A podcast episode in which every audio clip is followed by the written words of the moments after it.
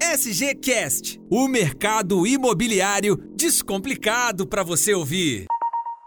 Olá, tá começando mais um SGCast com aquele tema que é sempre pedido por aqui, financiamento imobiliário. Para conversar com a gente sobre passar esse financiamento para uma outra pessoa, Vitor Souza Gomes, nosso diretor de vendas. Olá, Vitor, como vai? Olá, Thaís. Olá, Diogo. Pela primeira vez participando da SGCast, eu acho. Tema interessante que você abordou aí hoje, hein? Vai ser bacana essa dúvida. É isso aí. Diogo, a gente aqui fala de financiamento pelo menos umas duas vezes por mês e não acaba esse assunto, né? É, e quando o assunto fica muito, a pergunta fica muito cabeluda, vem logo um e-mail completo, a gente chama o Vitor, a gente pede ajuda para os universitários. É isso aí.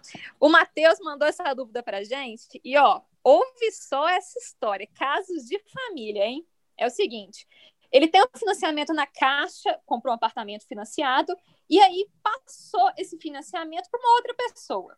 Beleza, fez um contrato particular e aí, olha só, hoje ele ficou sabendo que essa pessoa, essa amiga dele, passou esse financiamento para uma terceira pessoa e ele nem está sabendo disso. E agora o Matheus quer saber, Vitor, essa amiga dele podia ter passado esse financiamento para uma terceira pessoa? Existe isso? Como é que ele faz judicialmente com essa confusão toda? Responde para gente. Meu amigo, quem fez o erro foi você, não foi a sua amiga. Essa é a verdade.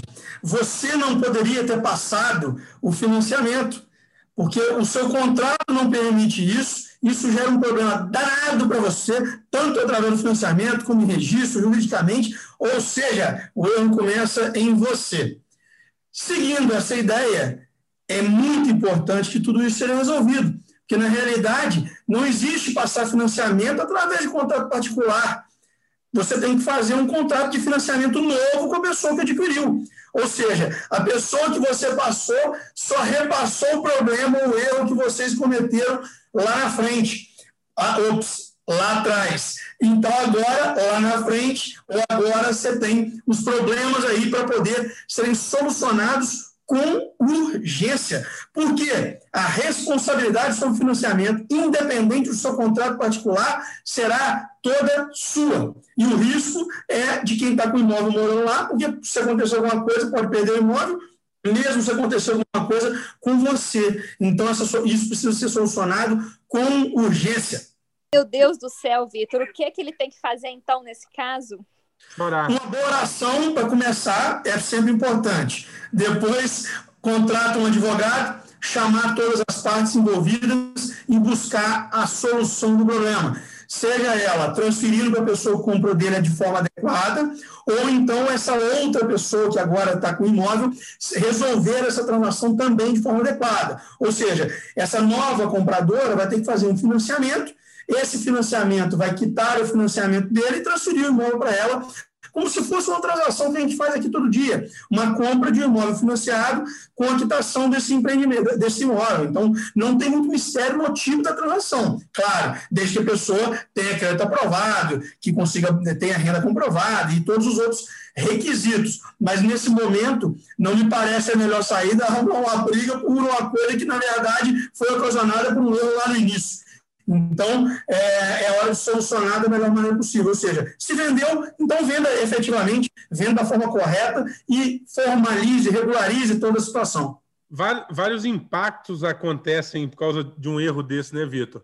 Porque a pessoa, primeiro, ela tem um grande problema de não ter. Quem, quem, o risco é para todo mundo. Quem está morando lá também está morando num imóvel que ela não tem documento. Né? E Exatamente. vai que o, o primeiro vendedor aí acontece algum problema com ele, ele morre, acontece alguma fatalidade e ela vai ter um grande problema na mão porque ela está pagando, não sei para quem que está pagando para ele pagar a prestação e o imóvel está lá meio que perdido no meio dessa história toda. Ainda tem um outro risco. Ela pode estar tá pagando para a amiga, que a gente não sabe se está pagando para ele, para pagar a prestação que cai na conta dele em débito automático, né? E se ele por acaso não está pagando essa prestação que a pessoa que comprou lá na frente está pagando, ela ainda corre o risco de perder um imóvel que já não é dela direito. Né? Então, assim, é muito pior do que a gente imagina. É, é o tipo da coisa, é uma das piores coisas pode fazer no, no, no mercado imobiliário é fazer uma, uma transação dessa. Porque a transação do imóvel quitado à vista, que você não fez escritura e registrou, pelo menos o imóvel está ali. Naquela época você tem a documentação, você tem o, o, contrato, depois você consegue, via judicialmente, trazer esse imóvel para você. Mas o contrato financiado, o imóvel nem mesmo é dele que vendeu, na verdade, porque ele está tá alienado fiduciariamente para a Caixa. Então, de uma certa forma, a Caixa é como se fosse uma proprietária do imóvel ali também, né? uma situação específica aí para poder deixar um pouquinho mais claro, de forma leiga aí, dentro do, do, do conceito de alienação fiduciária. Então, pô, situação extremamente complexa, não, não deve acontecer de forma nenhuma e precisa sim ser resolvida. Isso não, não pode ser feito dessa forma. Ô, Vitor, e só para fechar, o Matheus ainda teve um problema que ele achou que ele estava passando esse, esse financiamento, estava tranquilo porque era um contrato particular. Entendeu? O contrato particular ele tem força jurídica, ele tem valor entre as partes é, e ele tem as suas implicações legais e obrigações geradas por ele. A gente não pode confundir, né? A gente não pode tirar o poder do contrato particular, não é isso. A diferença é que é como que isso, o impacto real disso lá na hora do, do, registro, na hora da cobrança da caixa, no caso, no caso disso acontecer, no caso do, do inadimplemento e tudo mais. Então, esse contrato tem força entre as partes. Ou seja, ele pode eventualmente depois entrar na justiça, brigar, cobrar isso ou aquilo. Isso é possível. Vai depender muito também como foi construído esse contrato. Agora, na hora de uma cobrança, na hora do problema, o contrato dele com a Caixa não prevê a possibilidade dele fazer esse repasse. Isso é impossível. Entendeu? Ele fez um negócio que não poderia ter sido feito. Então, ele, se permanece, ele permanece responsável pelo contrato que ele fez com a Caixa. Então, é, é, não é que o contrato não tenha suas implicações legais. Todo contrato tem implicação legal.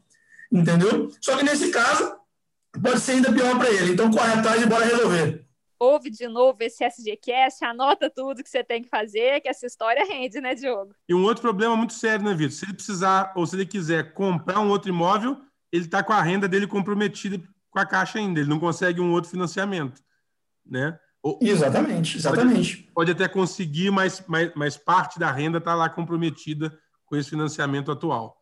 É um mundo de implicações, um mundo de problemas, de possibilidades e de problemas que podem acontecer, como, por exemplo, você mencionou. Se ele vier a falecer, por exemplo, pode arrumar uma briga danada, porque um herdeiro pode não reconhecer o contrato, querer criar um problema. Pô, não quer dizer que ele não vai conseguir, né? que a pessoa que comprou não vai conseguir. Mas é, é problema, é problema na certa. Então, se ficou alguma dúvida, você pode fazer igual o Matheus, deixa para gente aí sua sugestão, seu questionamento em souzagomes.com.br barra sgcast. Vitor, você grava tanto SG Play, tem que voltar mais vezes aqui no nosso podcast, ué?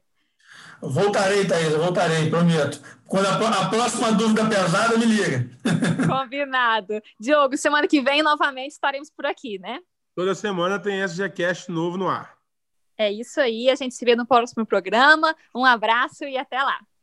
Você ouviu SGCast. Acompanhe a Souza Gomes no Facebook e Instagram. Arroba Souza Gomes Imóveis.